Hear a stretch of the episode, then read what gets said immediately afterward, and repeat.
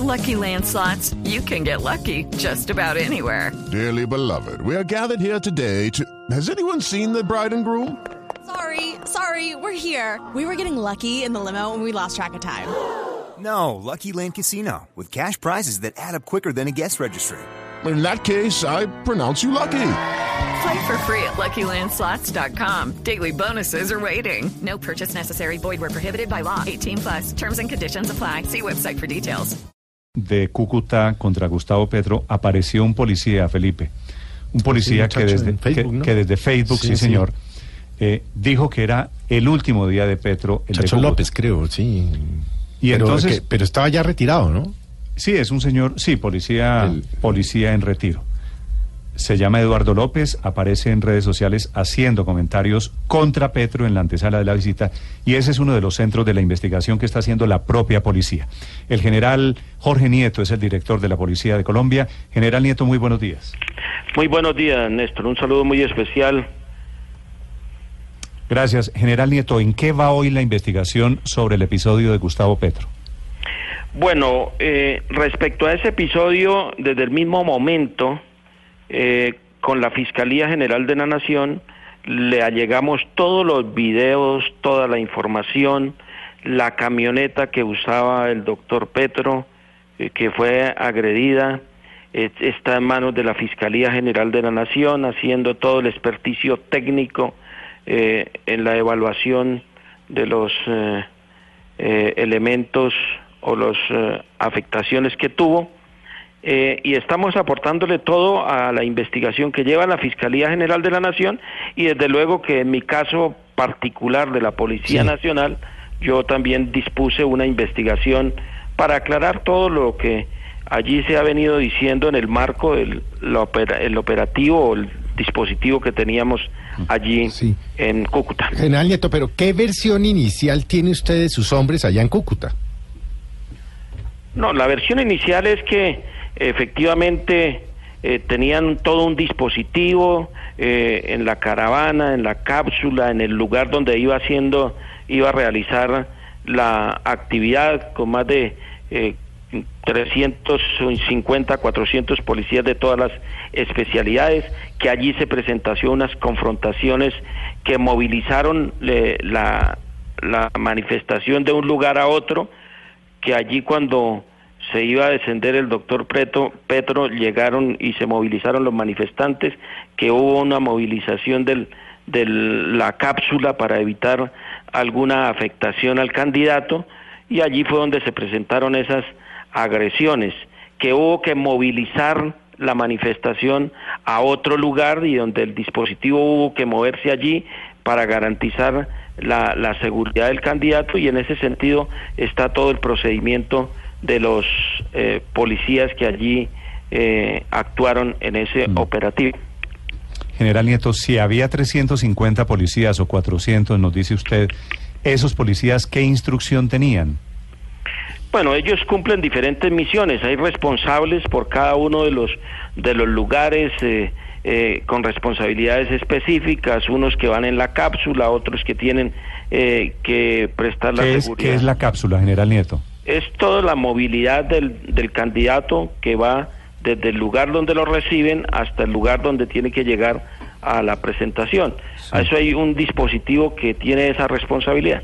General, lo- le pregunto qué instrucciones tenían porque quisiera entender en qué momento se desordena la situación. ¿Cuál es el detonante, el florero de Llorente, el viernes en la tarde?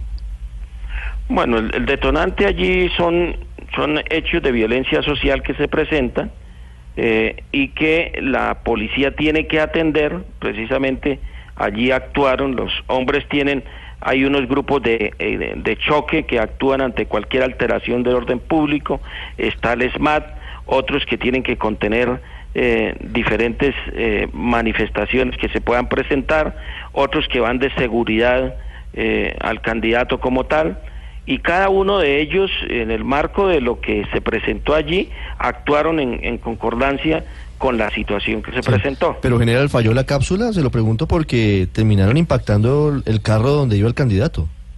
Bueno, pudo haber eh, habido fallas allí, eso es lo que estamos evaluando, pero siempre estuvieron acompañados por la policía.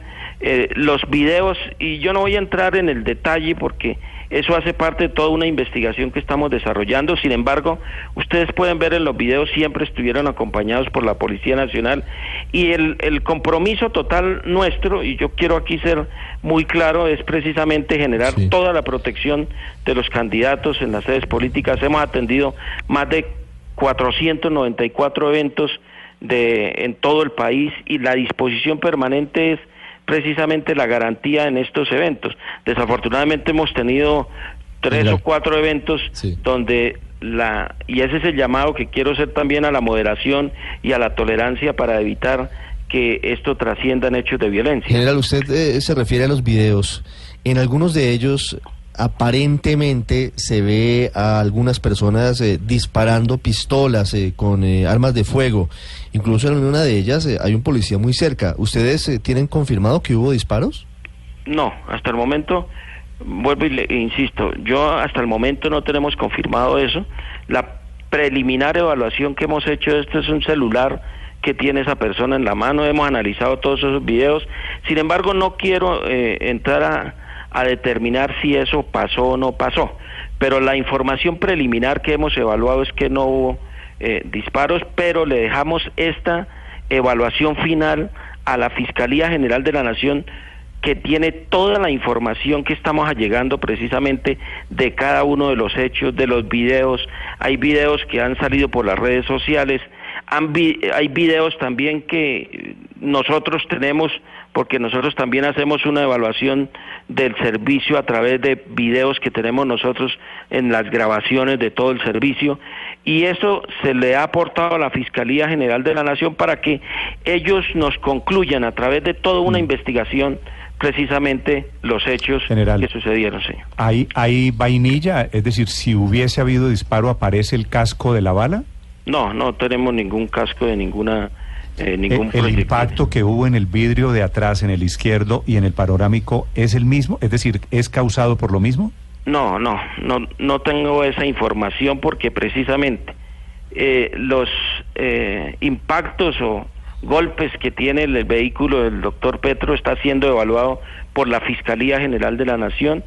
Desde el primer momento ese vehículo está en manos de la Fiscalía del CTI que está haciendo una evaluación técnica y sobre esa evaluación técnica eh, se van a pronunciar y ella es la que nos da precisamente el, el dictamen final de lo que pasó allí con el vehículo del doctor Petro. General Nieto, ¿usted vio el video de Petro grabado desde adentro por uno de los ocupantes de la caravana?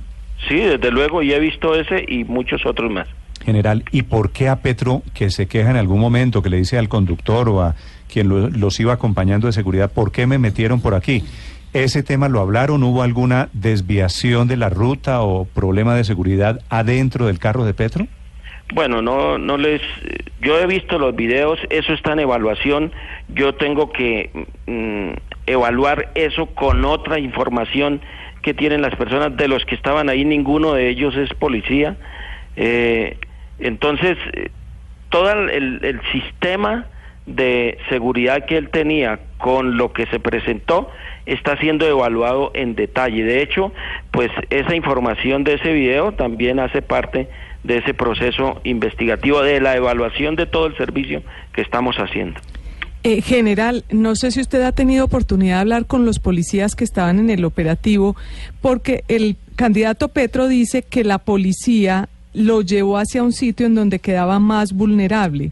No sé si usted tiene información sobre eso y qué puede responderle al, al candidato. Mire, yo no voy a entrar en polémicas con el candidato, es lo primero que quiero indicarles. Respeto todo lo que están manifestando, hace parte del proceso investigativo. Desde luego que tengo la información de mis hombres, allá estaba eh, un general, un coronel comandante de la Policía Metropolitana.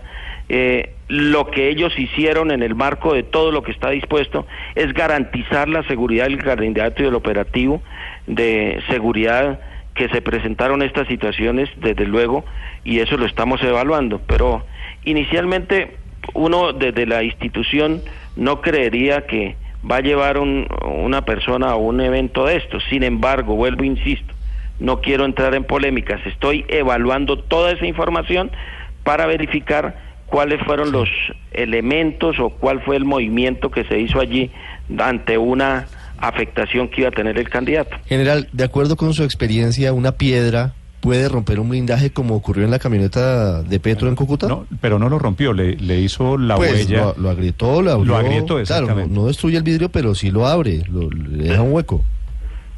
Yo creo que debo esperar el, el dictamen técnico, pero efectivamente en un blindaje 3 eh, eso puede suceder. Mire, ¿y por qué había blin- blindaje 3 en ese carro y no máximo blindaje en el caso del candidato Petro? No, no es el tema mío en ese sentido, por eso es Sí, un eso- de todas, Un tema de la UNP, Sí, eso, ¿no? eso lo maneja la Unidad Nacional de Protección. Paola.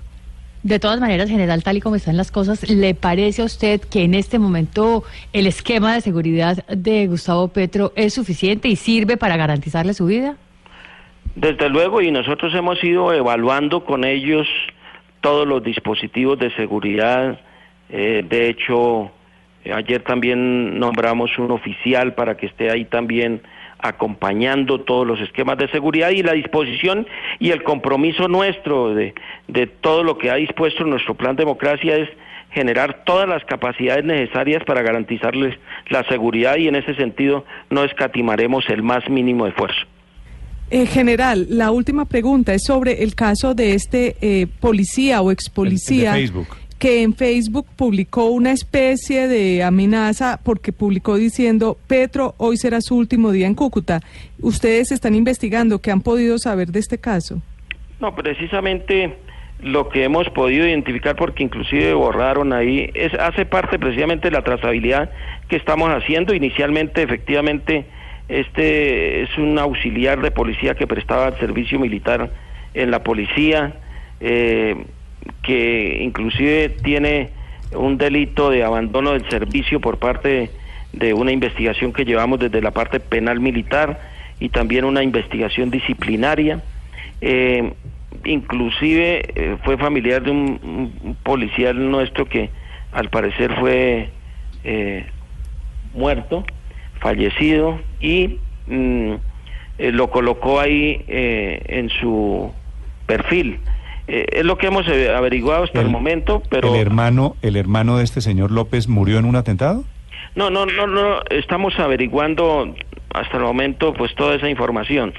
Pero eh, así como él, eh, estamos evaluando también en las redes sociales y es un llamado que hemos venido haciendo también por toda la desinformación, por toda la, la- lo que se maneja por las redes sociales y que generan precisamente eh, estos hechos de violencia social y que instigan precisamente a, a no actuar de manera moderada y tolerante ante los diferentes hechos que se Sí, están señor. llevando a cabo. Y ese es el llamado, aprovecho Néstor para hacer ese llamado a la comunidad en general y a todas las personas que actúan en esta contienda pública a la moderación, a la tolerancia, al buen uso de todo lo que tiene que ver con el derecho a la protesta pacífica y sin recurrir a las vías de hecho. De acuerdo. General Nieto, le quiero hacer una pregunta final porque por estar hablando de política y de las agresiones, el país no ha visto el ataque contra la policía este fin de semana en Caldono, en el departamento del Cauca. Allí dos eh, miembros de su institución perdieron la vida. ¿Qué información tiene usted sobre lo de Caldono y quiénes fueron los responsables, General Nieto? Bueno, efectivamente, eh, este es un lugar donde ya eh, estaba con un nivel de seguridad eh, mucho mejor. Allá nuestros policías estaban haciendo un trabajo social muy importante. Inclusive hace poco yo estuve allá en Caldono recorriendo las calles de Caldono con diferentes alcaldes y eh, allí desafortunadamente dos de nuestros policías que iban a cumplir una labor en un corregimiento cercano en Siberia, en ese desplazamiento les activaron una carga explosiva y luego algunos disparos de fusil y una granada que les lanzaron donde pierden la vida nuestros dos policías que de antemano nuestra solidaridad y condolencias a sus familias en este difícil momento. Eh, la información que tenemos son varias hipótesis, la hipótesis más fuerte que nos lleva allí a determinar los autores de este hecho son grupos disidentes residuales de, del Frente Sexto de las FARC eh, que delinquen en ese sector. Allí se encontraron una serie de elementos que estamos evaluando y desde luego que continúen ese trabajo investigativo que nos debe llevar a la captura de los responsables de este hecho. ¿Y esos frentes residuales de las FARC están asociados con el ELN? Eh, en ese sector, mm, algunos de ellos pueden tener algún vínculo o alguna conexión con el ELN. Ese es el proceso investigativo que estamos llevando a cabo allá en ese sector. Inclusive ustedes se acuerdan que allá nos, en Miranda y cerca, nos asesinaron también otros dos policías cerca a, una, a un espacio territorial. Y sobre todo ese trabajo investigativo que hemos llevado, que donde se han generado algunas capturas, continuamos ese trabajo para desarticular estas estructuras en ese sector de nuestro país. General Nieto, nuestra solidaridad también